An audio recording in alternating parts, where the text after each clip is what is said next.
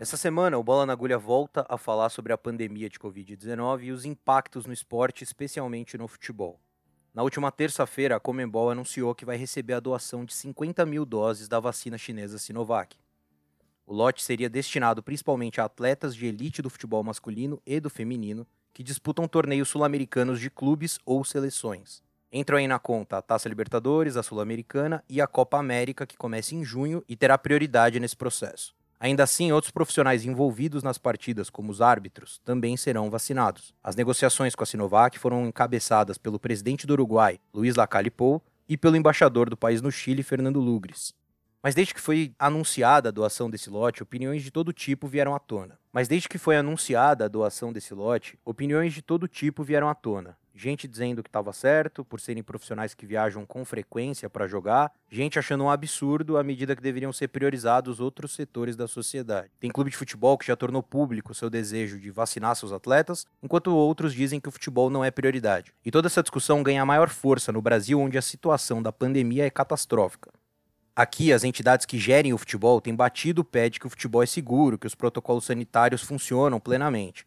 Então, qual seria a necessidade de vacinar os atletas? A discussão também se agrava aqui porque no Brasil, até o momento da gravação desse programa, todas as vacinas adquiridas por entidades ou empresas privadas devem ser doadas ao SUS. Isso impediria que o lote, quando chegasse ao país, fosse aplicado normalmente. Diante de todas essas questões e opiniões, o episódio 43 do Bola na Agulha trouxe um convidado especial para falar sobre o tema. Daniel Dourado, que é médico, advogado sanitarista, pesquisador da USP e da Universidade de Paris, aceitou o convite de falar com a gente e vai falar um pouco melhor sobre essa situação. Daniel, prazer receber você. Obrigado por participar do Bola na Agulha. Olá, Gabriel. Olá, Guilherme, Álvaro, todo mundo que nos ouve aqui no Bola na Agulha. Bom, é um prazer estar com vocês, falar de um assunto que não é tão agradável assim, que é esse problema da vacina, mas é sempre bom levar informação aí para quem está nos ouvindo. É isso. Obrigado mais uma vez por aceitar.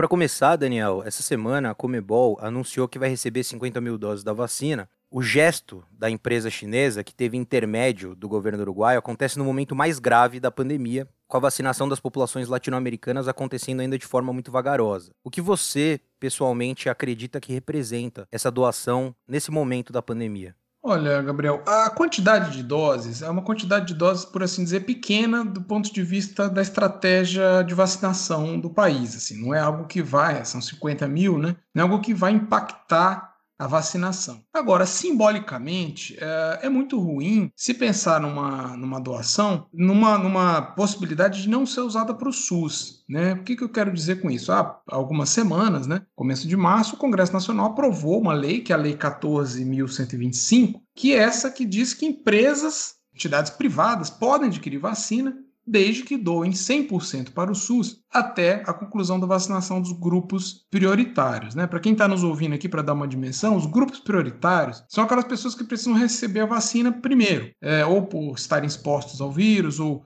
Uh, por terem mais risco de adoecer, uh, então é profissional de saúde, idosos, etc. Isso que a gente já tem visto aí acompanhar. Nós estamos falando aí em torno de 75, 77 milhões de pessoas, então algo aí da ordem de 150 milhões de doses. E o Brasil hoje, é, no dia que a gente está conversando aqui, dia 17 de abril, aplicou aí perto de 35 milhões de doses. Então, podemos dizer que estamos chegando aí provavelmente em 20% das doses aplicadas do total aí dos grupos prioritários, como falei, de 150 milhões. Então, 50 é, mil doses entrarem ah, para os clubes ou para uma empresa, qualquer que seja, ele não vai impactar de fato a quantidade. Agora, é muito ruim porque passa essa, essa impressão de furar fila, né? É, passa essa impressão de que os atletas, mesmo não sendo dos, grupos prioritários, eles poderiam eventualmente ser vacinados antes de pessoas que estão aguardando na fila. Sobretudo porque é, a gente sabe que há um problema de abastecimento, tem muitos municípios no Brasil que suspenderam vacinação por falta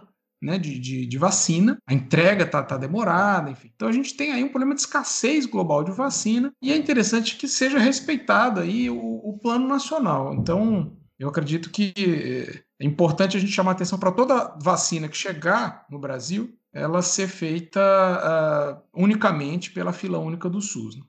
Mas assim, pegando o gancho da sua resposta já. As entidades esportivas aqui no Brasil estão dizendo que os protocolos sanitários eles são eficazes e que o futebol pode continuar acontecendo e que a taxa de contágio é bem baixa. Se elas estão dizendo isso, tem necessidade, então, num cenário justamente de escassez de imunizante, de priorizar a elite do futebol brasileiro? Bom, eu acho que essa, essa, esse discurso não é muito eh, importante ou não é muito relevante nesse momento. Primeiro, que não tem como aferir é, diretamente, é, tem algumas pesquisas buscando mostrar isso, mas não tem como dizer diretamente como está a contaminação não só dos atletas, mas dos contatos, né, das famílias e, e das pessoas com quais é, esses atletas eventualmente têm contato, porque eles não estão isolados, né? Eles vão lá, treinam, jogam e continuam convivendo com a sociedade. Bom, então nessa situação, né, é, considerando a infecção, a possibilidade de infecção dos atletas, eu acho que isso não é um elemento suficiente nem para colocar eles na frente, nem para colocar eles no final da fila.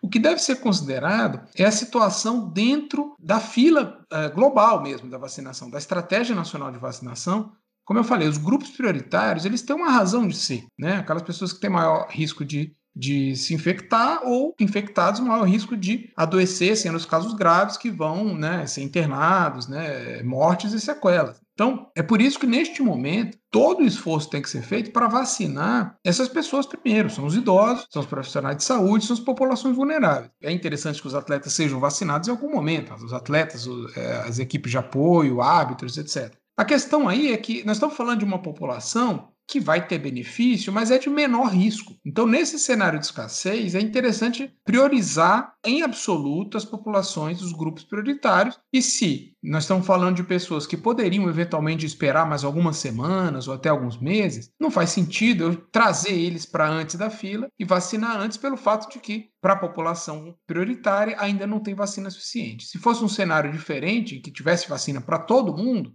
aí não faria, né, não seria um problema eventualmente vacinar um ou outro na frente, porque no dia seguinte já teria vacina para alguém do grupo prioritário. Mas essa não é a realidade na maior parte né, do Brasil. Né? É, acho que fica muito claro com essa sua resposta a questão da vacinação, que não faz o menor sentido você pular essa fila e que o correto seria seguir a estratégia, o planejamento mundial com relação a isso, seguir os grupos prioritários, enfim. Agora, além dessa questão de vacinar ou não os atletas, praticar ou não futebol no país é uma outra conversa. Então eu queria né, seguir nessa linha da contaminação no futebol brasileiro, te fazer uma outra pergunta. Porque recentemente tem um estudo que foi conduzido pela USP, né, em parceria com alguns pesquisadores de outras universidades e hospitais paulistas, que mostrou que a taxa de contágio no futebol paulista é similar à taxa de contágio de profissionais da linha de frente de combate à pandemia. Fica aí em 11,7%. E isso, em tese, contraria o discurso da CBF e da Federação Paulista de Futebol a respeito da segurança que eles tanto pregam no ambiente do futebol. E esse mesmo estudo também mostra que, em comparação com outros locais, o futebol paulista contamina muito mais, pode ser até 24 vezes mais. Na Dinamarca e na Alemanha, por exemplo, é, a porcentagem de contaminação nesses países ficou em 0,5, 0,6%, completamente diferente dos 11,7% que a gente viu aqui em São Paulo. Só que a Federação Paulista e a Confederação Brasileira rebateram as conclusões desse estudo, inclusive categorizaram ele como um desserviço à população. É, em primeiro lugar, as entidades disseram que não faz sentido comparar o futebol com outras atividades, ou seja, com os profissionais de combate à pandemia, por exemplo, e também não faz sentido comparar o futebol brasileiro ou paulista com o de outros países. É, em segundo lugar, esse estudo, que é importante dizer que foi encomendado pela própria Federação Paulista, segundo a entidade, teria se desvirtuado do objetivo inicial que eles deram para os pesquisadores da USP, que era somente de identificar problemas cardíacos, respiratórios ou neurológicos nos atletas que foram positivos para a Covid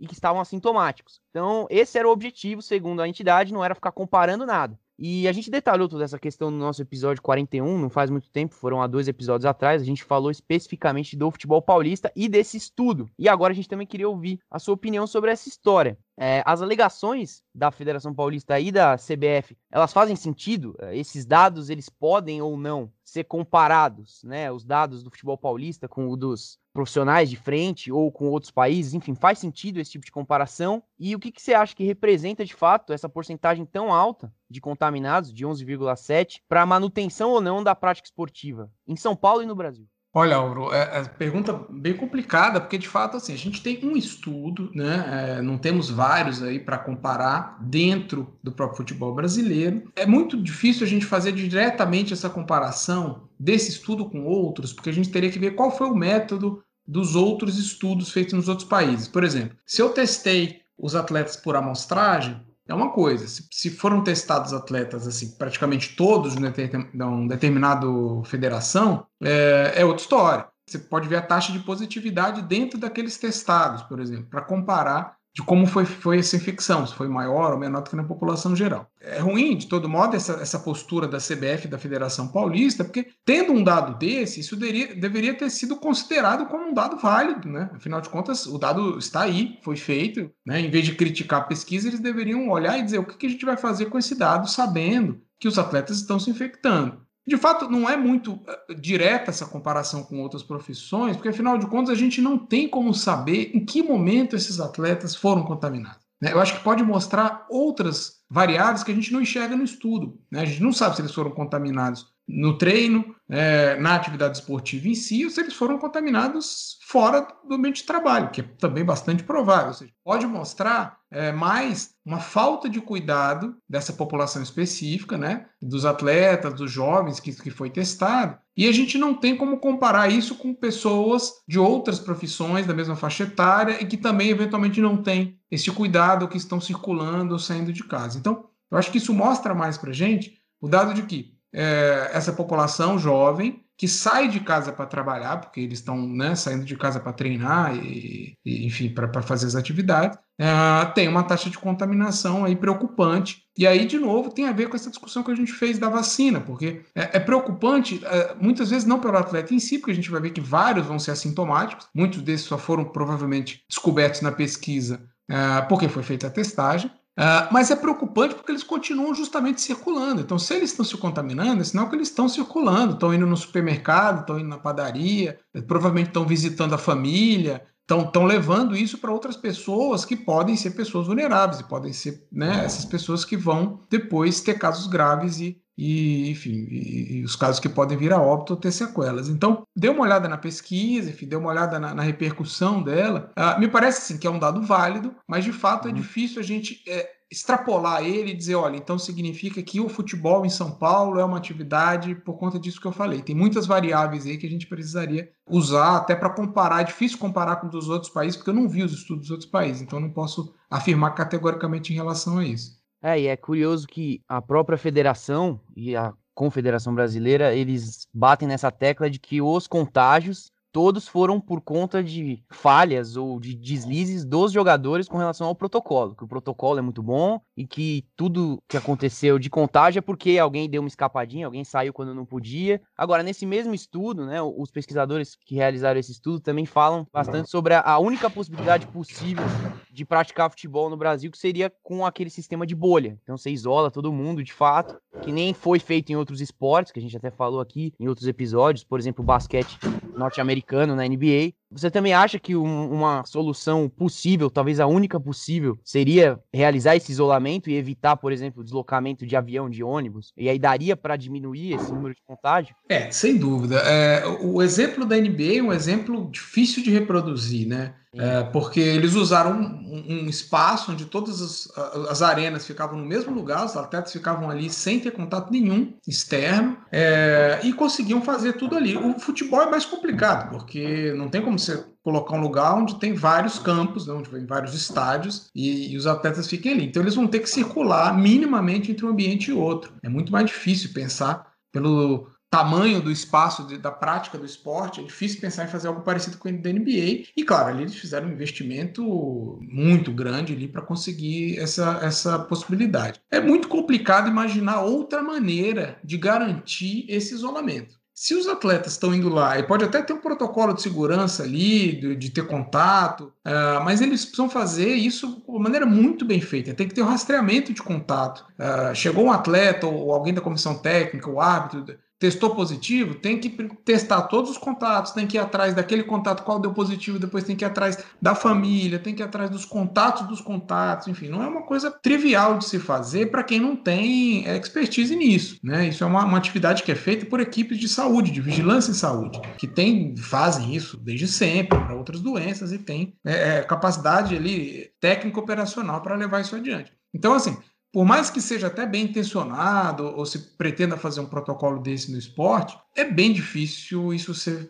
é, efetivo, né? E, e, como eu falei, eu acho bastante difícil de conseguir fazer um esquema desse de bolha e talvez poderia fazer só ali com. É por isso que eles estão dando mais atenção da elite do futebol, que de onde tira ali mais, mais o retorno financeiro, porque é isso que a gente tem que ver, né? A preocupação é mais aí com o negócio futebol para continuar andando, né? Então, se é isso, precisa ter essa preocupação é, e cuidar da saúde dos atletas e das famílias, né? Dos atletas, da comissão técnica, enfim, de todo mundo que está ali no ambiente do futebol. Né? É, a federação, ela fez bem de qualquer jeito, assim, a ideia de ter uma bolha. Ela sugeriu isso quase que sabendo que não daria certo, porque o intervalo de datas que ela separou para a realização da bolha do Campeonato Paulista, só da elite do Campeonato Paulista, interferiria na, no calendário de vários outros campeonatos, da Copa do Brasil, da Libertadores. Então não teria como ter uma bolha de fato, porque os times têm outros campeonatos. Da mesma maneira, a federação não está nem aí para os times menores, né? Ela simplesmente excluiu da ideia da bolha que ela sugeriu as séries A2, A3, enfim, times que de fato precisam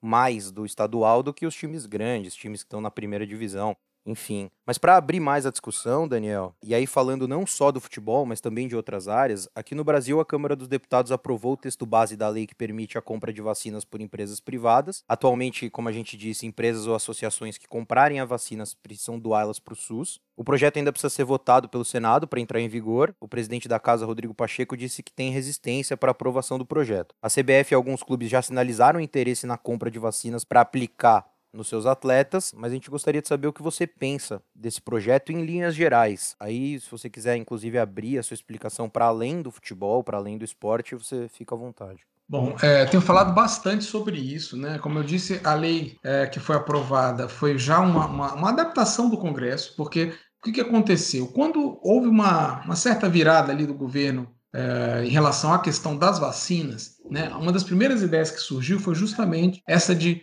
empresas comprarem para vacinar os seus empregados e doar metade para o SUS, como isso fosse uma grande vantagem. Mas, como a gente falou aqui, não é uma grande vantagem, porque neste momento em que não há vacina sequer para os grupos prioritários, toda vacina que entrar no território nacional tem que ser uh, incorporada no PNI, tem que ser para vacinação pelo SUS. Pois bem, então, aí quando foi uh, em março, inclusive foi uma iniciativa do, do, Senado, acho que até por isso que o presidente do Senado, aí, Rodrigo Pacheco, porque foi um projeto dele que foi aprovado, depois aprovado na Câmara, uh, criou essa, essa, essa regra, porque até então não existia nenhuma regra, que as empresas, ok, podem comprar, desde que doem 100% para o SUS até terminar a vacinação dos grupos prioritários. Pois bem, a, agora o que, que acontece? Esse lobby continuou, né, desse, desses empresários ali do entorno, sobretudo do, do, do governo federal, né, uh, conseguiram, via presidência da Câmara, a, aprovar o texto base desse PL, que é o PL 948, tenho falado bastante dele aí em vários fóruns, que, que é um absurdo, ele é, ele é todo ele é inconstitucional. Porque, primeiro, ele tenta de novo voltar essa ideia de que as empresas não precisariam doar tudo e doar só metade para o SUS. Isso é inconstitucional, porque na verdade nós estamos falando da vacina como um direito do cidadão, direito fundamental, direito à saúde. Então, o Estado ele não pode ele próprio criar uma regra, sabendo que tem escassez de vacina, que vai permitir a, a criação de uma fila dupla, porque vai ser na prática isso. Se eu não tenho vacina no SUS suficiente e permito que, que empresa vacine seus empregados, está criando uma fila dupla. Essas pessoas vão, que estariam lá no, no meio para final da fila, vão ser vacinadas antes. E tem uma outra é, questão aí grave, que esse, nesse texto base aprovado, é, eles tiraram completamente qualquer necessidade de autorização da Anvisa. Para quem está nos ouvindo aí, talvez não esteja muito familiarizado com isso, mas assim, só quem pode é, garantir é, é, regulação de um medicamento no Brasil é a Agência Nacional de Vigilância Sanitária, a Anvisa, porque vai lá olhar o aspecto técnico, se aquela vacina de fato funciona, se aquela vacina é a mesma que está sendo produzida em outro lugar, porque isso é comum. Às vezes uma vacina com o mesmo nome, AstraZeneca, por exemplo, ela tem um lote que é produzido na Bélgica, outro é produzido na Índia. E isso para todas as vacinas tem isso, né? Então a Anvisa vai avaliar o aspecto técnico. Será que essa vacina é equivalente àquela? Enfim. Ou seja, a Anvisa tem várias atribuições que só a Anvisa tem. Então, nessa lei, eles tiraram também, dizendo que basta ter uma autorização de uma agência estrangeira para que as empresas possam comprar. E aí entra de novo esse problema, que a gente não vai saber exatamente se aquela agência estrangeira autorizou a vacina, uh, se vai ser justamente a mesma, se o lote é diferente. Uh, e se a Anvisa não olhar para isso, quem vai olhar? Né? A própria empresa? Além disso, tem um outro problema, que é quem vai fiscalizar isso. Se as empresas começarem a comprar, é, quem é que vai olhar? Né? As empresas têm obrigação de informar, mas não tem sanção prevista na lei. Ah, se a empresa não doar para o SUS, o que, que vai acontecer? A lei não fala. Né? E quem é que vai fiscalizar isso? As vigilâncias municipais vão mandar um técnico de vigilância para ir lá, ir nas empresas conferir se ele estava.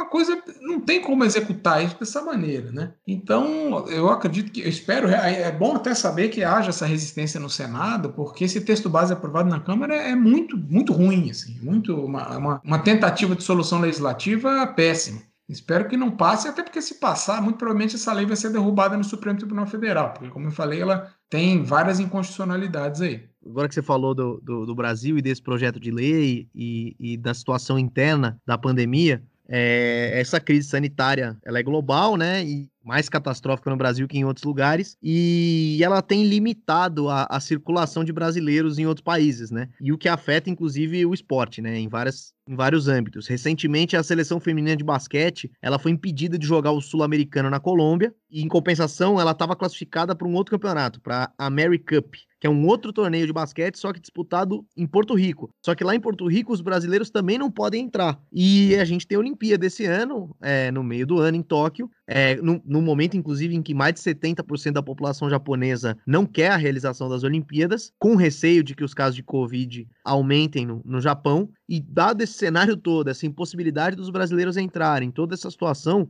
o Brasil hoje representa um dos principais, se não o principal, risco sanitário, não só para os Jogos de Tóquio, mas para o mundo em geral?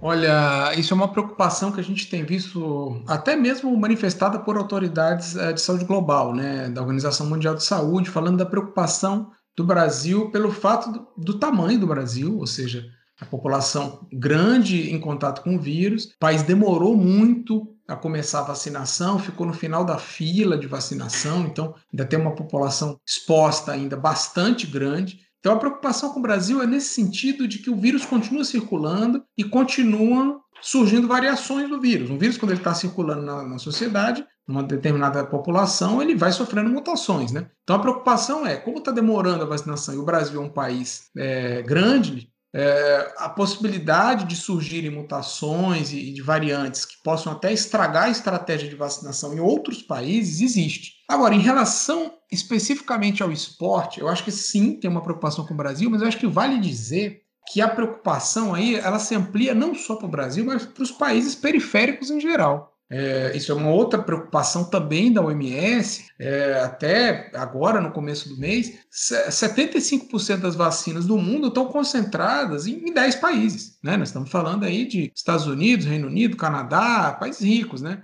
E uma preocupação grande que tem uma extensa faixa de países na África que sequer começou a vacinar. Tem países que não têm nenhuma vacina. Acho que uma, uma, preocupação que vai ter no esporte, não só no esporte, mas uma preocupação de saúde global, é, eu acho que o esporte tem, às vezes, até um papel de chamar atenção para isso, é que, em breve, vai haver países com populações imunizadas e muitos países que não vão poder participar das atividades esportivas, não vão poder participar eventualmente até das Olimpíadas, porque simplesmente não vai ter. Os atletas não vão estar imunizados ou não vai ter população imunizada é, suficientemente para isso. Até porque, como a gente tem falado aqui, uh, não é razoável para salvar os atletas, salvar o esporte do país, falar, não, então vamos vacinar os atletas aqui para mandar para a Olimpíada e, e deixa a população aqui, enfim, acho que uh, isso não é eticamente aceitável e, e, como eu falei, no caso do Brasil, isso não é, é legalmente aceitável, isso é inconstitucional. Então, é muito difícil a gente pensar que em breve a gente vai ter esse cenário aí de uma, uma divisão né, de países imunizados e os países periféricos à margem. E eu acho que isso, isso é um, um problema que a gente vai ter no esporte, porque provavelmente vão ser impedidas essas delegações dos países periféricos, possivelmente não vão poder viajar para os jogos, para campeonatos, enfim. É, e vai ficar muito evidente isso, né? Imagina, se a gente vai começar a ter campeonato, esse exemplo que você deu é muito claro, em que países é, mais pobres não vão poder participar, né? Às vezes países até com tradição ali naquele esporte não vão poder ir por, simplesmente por um problema sanitário. Então, acho que essa preocupação é uma preocupação de saúde global, é uma preocupação da Organização Mundial de Saúde e que deveria ser uma preocupação, uma agenda da comunidade internacional, da Organização das Nações Unidas, enfim. E deveria ter uma preocupação dessa para sanar esse problema sanitário. Vale dizer que a OMS organiza um esforço de vacinação dos países. É um consórcio internacional que chama COVAX Facility, começou em abril de 2020, que aliás o Brasil foi um dos últimos, se não foi o último, foi um dos últimos países a aderir, a, a manifestar interesse nesse consórcio. Muitos países só vão receber vacinas por esse consórcio, mas uh, os países ricos estão passando na frente, né? Tem contratos feitos antecipadamente, são poucos fornecedores, a gente está falando aí desses laboratórios aí que a gente agora já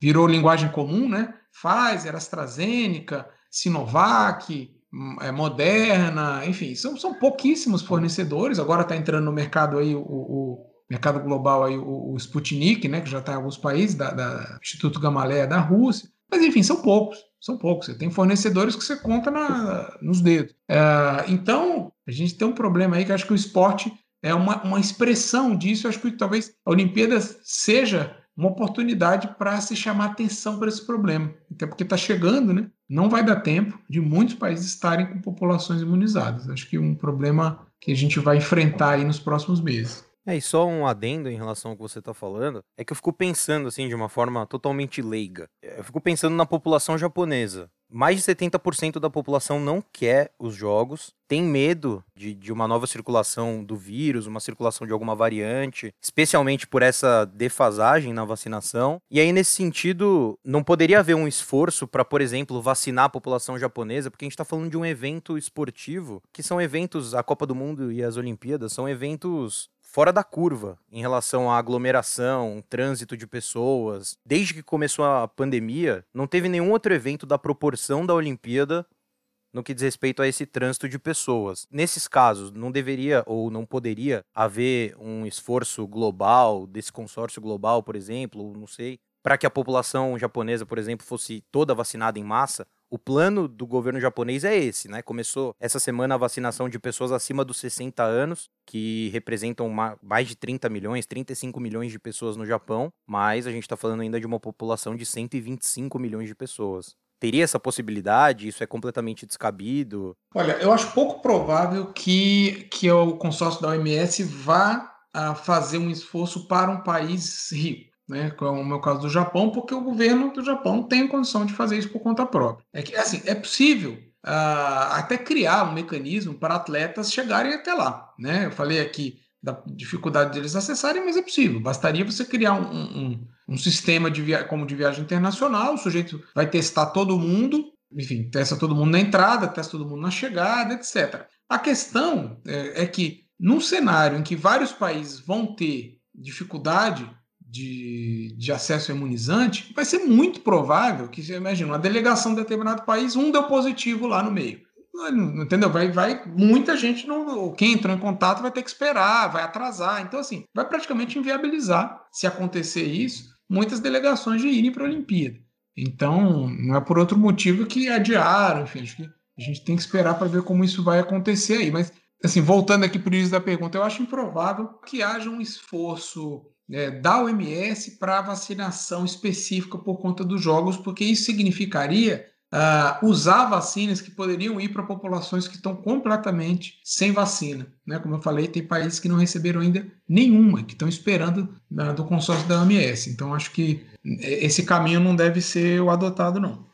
É, no fim das contas, toda essa questão da, das Olimpíadas ainda é muito incerta, tanto com relação a como vai funcionar a vacinação dos atletas lá a questão de separar quem foi vacinado de quem não foi. Existem muitas é, hipóteses de como que o, a organização vai fazer isso. Também com relação ao público, ainda não se sabe como que vai organizar o público, se vai vetar o público estrangeiro dos estádios, isso é uma coisa que também está sendo debatida. A Kyodo News, né, aquela agência que, que veicula muitas notícias com relação a isso, chegou a afirmar que estava sendo cogitado a, a, proibição do público estrangeiro. É, tudo ainda circula de uma forma incerta, sendo que faltam menos de 100 dias para começar os jogos. E da mesma forma, a vacinação dos, dos países, das delegações também. O Comitê Olímpico Brasileiro chegou a é, desmentir que faria algo como furar a fila da vacinação para os seus atletas poderem ir, mas tem outros países que não, não seguem a mesma linha e já estão vacinando os atletas. A gente tem o Quênia, por exemplo, que começou a vacinar os atletas, a Austrália também, mas a Austrália é um pouco diferente a situação por lá. Enfim, tudo isso é muito incerto e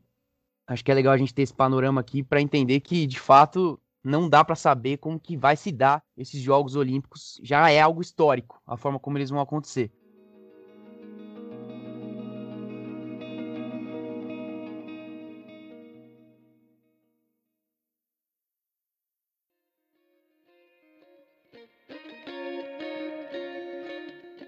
Mas pra gente terminar, pra gente chegar pro, pro final, Daniel, vamos mudar um pouquinho de assunto para encerrar. E aí depois, se meus colegas quiserem fazer algum adendo, a gente segue nessa linha. Vamos falar um pouco de volta ao Brasil, de volta ao cenário atual brasileiro da pandemia. Você costuma dizer nas suas colunas, nas redes sociais, que a gente que te acompanha, né, que esse desastre gerado pela pandemia no Brasil, ele não é fruto só de uma incompetência ou de uma negligência, mas ele também é parte de um projeto político, né? um projeto que promove um conflito federativo, de um lado o governo federal, do outro lado os estados, existe uma transferência de responsabilidade a respeito das medidas com relação à pandemia, enfim, para a gente trazer um pouco para o esporte, que é o tema sempre, o tema central do nosso podcast, é, eu gostaria de saber de você, o que, que você acha que o esporte influencia nesse projeto? É, ele se torna também um instrumento seja de governo federal ou governo estadual, para esse projeto ter sequência? De que maneira que o esporte é utilizado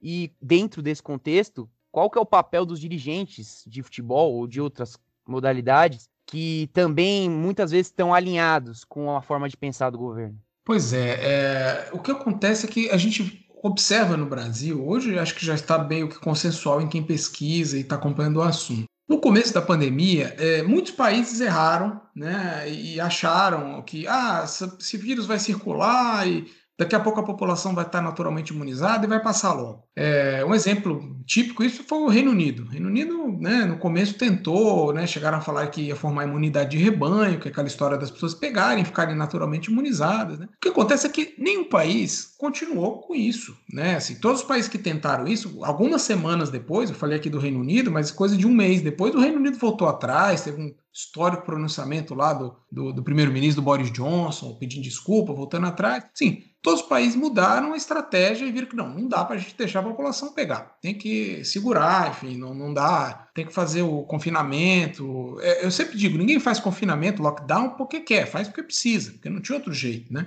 E agora com vacina, etc. Acontece que no Brasil, o governo federal, o Bolsonaro do, dobrou essa aposta, e não só dobrou, como quadruplicou a aposta. Ele continuou fazendo isso meses e meses. Incentivar a população a se aglomerar, inventaram a ideia do tratamento precoce, que na verdade foi uma ferramenta do governo, falar, ah, tem um remédio aqui que resolve. Isso criou uma falsa segurança, uma sensação de segurança na população, de que, ah, tudo bem, vou sair se eu pegar tem um remédio. Que na verdade nunca foi verdade, nunca teve esse remédio, infelizmente. Não porque a gente não queira, mas porque não, não foi descoberto, né? Então, aqueles medicamentos todos que o governo divulgou, ou seja, tinha uma estratégia de propagação do vírus mesmo. O discurso deles, e aí eu acho que dialoga com a sua, com a sua pergunta, que foi o discurso de salvar a economia. Vocês falaram, não, a gente precisa voltar logo para salvar a economia, para a economia voltar a girar, etc.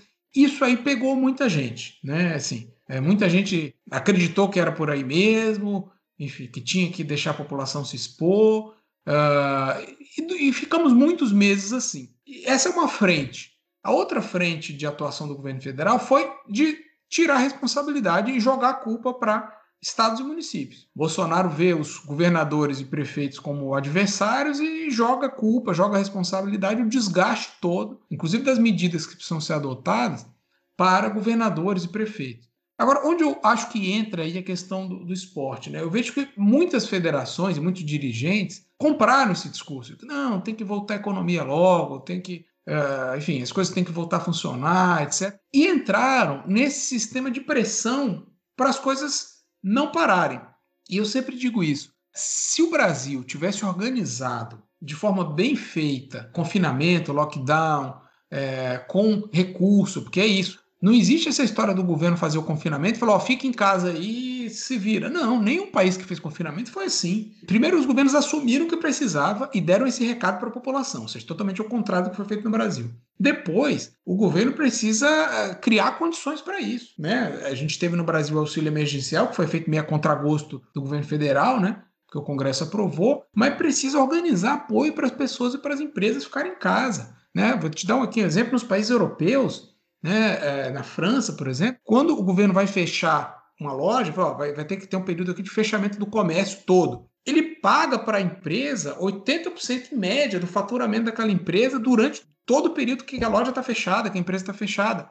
Paga, isenta uh, conta de consumo, né? energia, luz, etc. Ou seja, não adianta você falar assim, vamos fechar. Né? É claro que o governo não fez isso, porque não queria, enfim, não, não teve, como eu falei, teve esse projeto político de disseminar, de colocar, dobrou a aposta, quadruplicou e continuou nessa. Né? Eu, eu, acredito que a história da vacina entrou muito por aí, né? Quando as vacinas foram oferecidas, né? tem aqueles episódios já famosos de recusa de vacina, que é um absurdo. Imagina o governo recusar vacina oferecida, né? Me parece até que eles achavam que ia poder economizar a vacina, né? Não, não vão precisar, etc. Uma visão completamente distorcida da realidade. E infelizmente a gente teve muita pressão para a volta de campeonato, para a volta do, do, do, né, de torcida nos estádios, etc. Ou seja, muito pensando nessa mesma lógica do negócio esportivo, do negócio, futebol principalmente, que é o que movimenta né, mais recursos, né, muitas vezes do que os, os, outros esportes, que é muito parecida com a lógica das empresas. Então é o que a gente está vendo agora, que é vacinar os seus empregados na frente para voltar logo, né, quer voltar à atividade logo, pensando em como salvar o seu negócio, que claro, é uma preocupação, faz claro que faz todo sentido, ainda mais porque o governo se omite. Se o governo se omite e não, não, não dá nenhum tipo de apoio para as pessoas e para as empresas, as pessoas, primeiro, não vão fazer confinamento, porque não há estímulo para isso, nem no discurso e nem condições materiais. E as empresas, e, e aí eu estou falando aqui nos clubes, assim, nessa mesma lógica das empresas, também não vão querer, vão querer voltar o quanto antes, porque eles estão tendo prejuízo, eles estão né, com queda de receita. Então me parece que houve uma, uma certa aliança entre determinados setores empresariais, e eu acho que uh, a gente viu alguns clubes de futebol entrando nessa lógica uh, de fazer pressão, né? Quando os campeonatos eram suspensos, tinha né, muitos clubes ficavam fazendo pressão para voltar logo, é, voltar jogo com torcida. A gente viu isso em vários estados isso acontecer. Então eu acredito que assim tem aí uma, uma responsabilidade de ter entrado nesse discurso, mas é, eu continuo é, dizendo assim, o principal erro aí, o principal não digo nem erro, né? Vamos falar, é uma atitude criminosa mesmo. É do governo federal, é do, do, do Bolsonaro, do, do, entorno dele, dos ministros, enfim, que deveriam ter é, assumido né, o protagonismo do governo federal para fazer o que devia ser feito. Né? Até hoje não faz, fica atrapalhando os governadores e os prefeitos que tentam fazer, né? entra com a ação do Supremo Tribunal Federal para atrapalhar né, os governos estaduais e municipais. Enfim, então a situação do Brasil é muito, muito triste por conta disso. Eu digo, hoje a gente já tem pesquisas mostrando isso, pesquisa demográfica, pesquisas epidemiológicas, mostrando que a, que a omissão deliberada, né, omissão dolosa mesmo, que eu digo, do governo federal, é, foi responsável pelo impacto da pandemia. É claro que é, todos os países sofreram, todos os países estão sofrendo, existe uma crise sanitária em muitos países, mas a crise no Brasil, como eu sempre digo, ela é principalmente política. Porque se não houvesse essa condução da pandemia da maneira como foi feito, o impacto seria muito menor e a gente teria é, menos casos graves e menos mortes. Isso é realmente muito triste da gente constatar, mas é a realidade. É, essa omissão ela é muito clara. E essa coisa dos discursos, posso estar totalmente errado. Eu sinto que esse discurso de culpar governadores e prefeitos, ele é comprado por uma parcela pelos bolsonaristas raiz né? É aquela galera bem alinhada com o governo federal, mas o outro discurso, ele tomou completamente todos os setores da sociedade. Essa, essa falsa dicotomia entre ou você sai de casa e morre com o vírus, ou você fica em casa e morre de fome. Quando, na verdade, tanto o governo quanto entidades públicas de toda, de toda forma deveriam dar substância para as pessoas, condições para as pessoas não ficarem nessa dicotomia, nessa falsa disputa entre a forma como elas vão morrer. E esse discurso entrou no futebol de, com toda a força. Não, a gente precisa continuar jogando porque os clubes estão numa condição pré-falimentar. Sim, é, lamento, né? Mas essa condição pré-falimentar dos clubes, esse rombo bilionário que os clubes representam para os cofres públicos e que respinga na sociedade, praticamente foram o um motor para que continuasse continuassem os jogos. É, a gente vai lembrar da articulação do Flamengo em maio do ano passado, junho do ano passado, para fazer os campeonatos continuarem, vou retomarem. E um clube que nem o Flamengo, eu imagino, deva ter receitas, deva ter receita suficiente para suprir essa, esse período sem jogos, sem transmissão televisiva. O problema é que os caras têm nas costas rombos milionários com a União, com o empresário, com o jogador. E para os clubes de futebol, na situação, fica impensável parar. Só que é um absurdo, né? A CBF, as federações estaduais, elas tinham que ter subsídios para sustentar, para suportar os clubes. E, e, os clubes não deviam estar tá nessa situação para que eles pudessem ter um mínimo de, de de capacidade de respaldar os profissionais que estão neles. Mas, enfim, esse discurso penetrou totalmente no futebol. Né? E é ruim para a população do ponto de vista simbólico, porque havendo essa pressão e havendo é, os governos cedendo essa pressão, abrindo jogos, acontecendo jogos, acontecendo até jogos com torcida em determinados momentos, isso cria, eu digo simbólico, porque a sociedade começa a olhar, não, mas pô, já tá tendo até jogo, já tá tendo até torcida, por que, que eu vou ficar em casa, entende? Então é, é, é deletério, porque passa um recado para a sociedade que de fato, ah, não precisa, enfim. E isso se soma a esse discurso do governo federal. Cara, se a gente for pegar o, o, as declarações do Bolsonaro e dos ministros em, cara, em dezembro de 2020, agora, assim, final do ano, era assim, não, acabou. Esses dias eu estava relendo o discurso para uma, uma matéria que o pessoal eh, me passou. Mas é, é uma coisa inacreditável. A gente vendo segunda onda é, alguns países até terceira onda, nos Estados Unidos, na Europa, os países que começaram antes, né, que não fizeram o que deveria ter sido feito, e o governo brasileiro falou: não, acabou, não vai ter segunda onda, não. 2021 vai ser uma beleza. Ou seja, é, é um completo descolamento da realidade e, e que muito atrapalha a sociedade entender o que precisa fazer. Então agora a gente está numa situação assim, desastrosa, catastrófica. Enfim, é claro que a gente entende a situação né, de empresas, de setores da economia que estão com dificuldade, mas mas não faz sentido. É como se você pensasse, ah, vamos voltar aqui até o campeonato aqui no meio da guerra, porque é basicamente isso. O Brasil não chegou nem perto. Né? A guerra do Paraguai, morreu mais gente, morreu ali na, em torno de 50 mil pessoas. Nunca chegou nem perto do que está acontecendo atualmente. Assim. O tamanho da catástrofe é um negócio assim. É sem cabimento cogitar algumas coisas. E, e, por isso eu digo, eu acho que o, o prejuízo aí é, é, muito também nesse no espaço que tem, porque no imaginário popular, né? O futebol, sobretudo, os esportes em geral, ele tem uma dimensão de entretenimento, né, de, é, é, de vida da população. E é claro que é importante que isso volte o quanto antes. Agora, precisa voltar no momento em que tem condição para isso. E acho que essa pressão acaba, sobretudo porque ela é mais pensada na economia do que, de fato, no entretenimento ou mesmo na, na, na população se sentir bem. Então, acho que a gente precisa é, ligar isso, sim, com essa história é, do governo, da forma como o governo conduziu isso, enfim.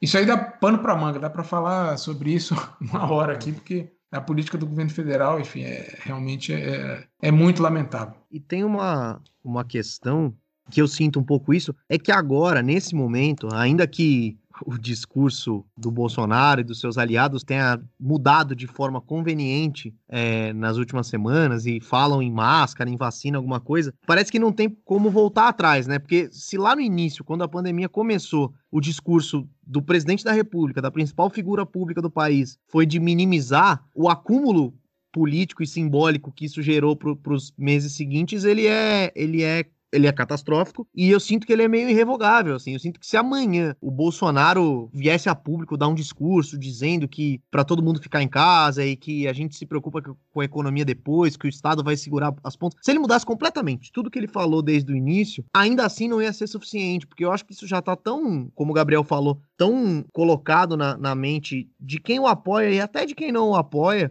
que é muito difícil, né? Saber para onde a gente vai daqui para frente. Acho que é, não sei se você sabe para onde a gente vai, mas, mas é, é, é, difícil ter essa previsão, né? É porque as medidas de, de, saúde pública de contenção são todas medidas impopulares, é desagradável, né? Você ficar o tempo inteiro de máscara, você ficar em casa, assim, sem poder fazer nada, sem poder sair, etc.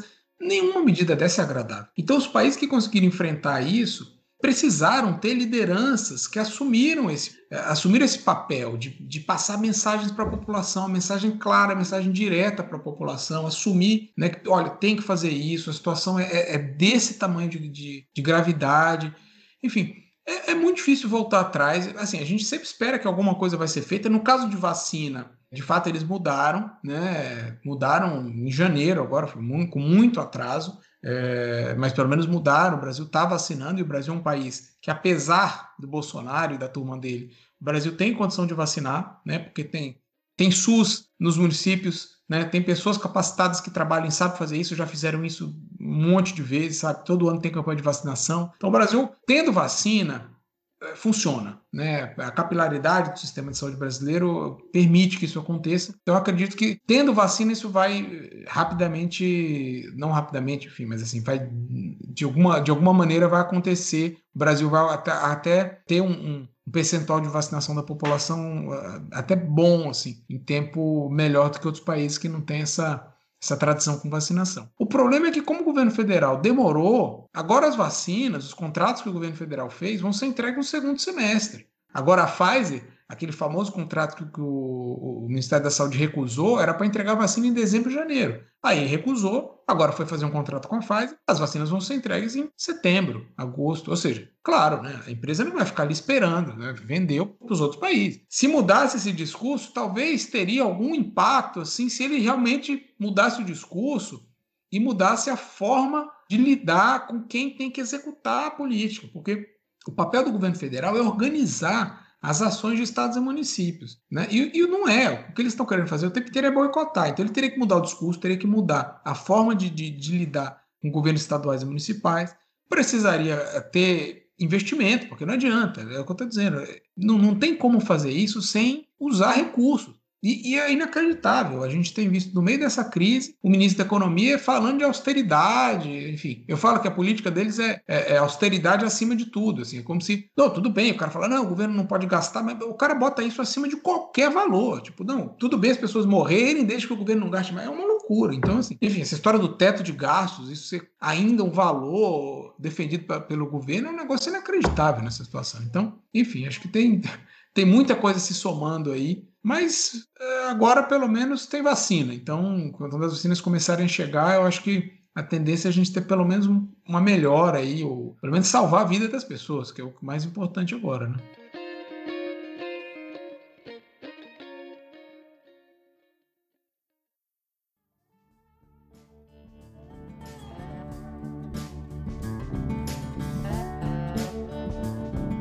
A gente poderia ficar mais umas duas horas falando sobre esses assuntos todos, mas para respeitar a paciência do ouvinte, a gente vai encerrando por aqui. Agradecer ao, ao Daniel pela presença, foi maravilhoso, explicou muita coisa pra gente e tenho certeza que para os ouvintes foi esclarecedor em muitos níveis. Daniel, obrigado, viu, pela presença. Bom, obrigado, pessoal. Um prazer falar aqui de assuntos até um pouco diferentes do que eu tenho costumado falar, embora seja na mesma linha. Uhum. Uh, mas uhum. vocês também me ajudaram a refletir aqui sobre umas coisas, o, o, papel que o esporte pode ter nisso, acho que é bem interessante e, e talvez por aí a gente consiga chamar a atenção da sociedade, sobretudo para esse problema de desigualdade é, que a Covid está mostrando. Então, valeu aí o pessoal do Bola na Agulha que está nos ouvindo, foi um prazer. E só antes da gente encerrar, se você quiser passar suas redes sociais, né? Agora que você é uma celebridade do Twitter. Cara, eu, eu, só uso o Twitter, viu? Eu, eu uso as outras, mas eu, eu, eu, só, eu só boto print do Twitter e, e divulgo lá, porque não dá tempo, né? Twitter, uhum. uma, uma rede social já toma tempo mais que o suficiente. Eu sou DA Dourado. D de Daniel, A de Araújo, que é meu nome do meio, e Dourado. Então é DA Dourado, tudo junto, da Dourado. Em todas as redes sociais eu sou esse, esse, esse, essa arroba aí. Mas quem quiser ver o que eu escrevo mesmo, enfim, mais um, um pouco de política é no Twitter. Valeu pela, pela divulgação. É, e aproveitando esse final também, que ele passou as redes sociais dele, sigam a gente também, do Bola na Agulha. O arroba Bola na Agulha uma só entre o N e o G, em todas as redes sociais também. Sigam o Daniel e sigam o podcast. Tá? Por que não, né? Fica aí esse aviso tão rotineiro aqui de todos os episódios dessa vez. E agradeço ao Daniel também pela presença dele. Foi muito bom poder contar com ele nesse episódio e a gente seguir nessa linha de episódios seguidos dedicados a um tema parecido, que é o tema da pandemia. Agradeço ao Daniel novamente e passo a palavra para o Guilherme para encerrar o nosso podcast número 43. Bom, começar meu encerramento agradecendo novamente ao Daniel pela paciência, pela disponibilidade, pela disposição. É, queria mandar abraço aqui para dois ouvintes. É, o primeiro deles é um jurista, advogado chamado Luiz Gustavo, conhecido como Lugo. Ele não tem relação pessoal nenhuma com nenhum membro desse programa e nem com o Daniel. E mandar um abraço para um cara que fica mandando, enchendo o saco no inbox do Bola na Agulha, falando que é, que é artista, enfim, que gosta de futebol, André Balbo. É, ele manda sempre muita mensagem, é um, é um rapaz aí que está tá crescendo no, no, ramo da literatura. Então, estou deixando aqui um abraço, divulgando o trabalho dele. Quem quiser, é, procure nas redes sociais. É, mandar um abraço para todas e todos, agradecer o Álvaro e o Gabriel por mais essa, essa oportunidade maravilhosa. E é isso, né? Um forte abraço a todos. E só para encerrar, um último aviso: se você quiser participar da nossa campanha de financiamento coletivo, você acessa o PicPay, baixa aí no seu gadget, no seu smartphone. Procura lá pela nossa arroba, que nem da rede social, arroba bola na agulha, e você pode contribuir mensalmente para o programa. Todo o dinheiro arrecadado por lá vai diretamente para o Bola na Agulha, para o podcast, nada vem para o nosso bolso. E só para avisar o ouvinte assíduo do programa, hoje a gente não tem o bloco do Twitter. Sempre que a gente fizer com um convidado agora, a gente vai deixar de lado o bloco do Twitter para aproveitar mais tempo com o convidado ao vivo. É isso, Bola na Agulha fica por aqui. Até semana que vem. Um abraço.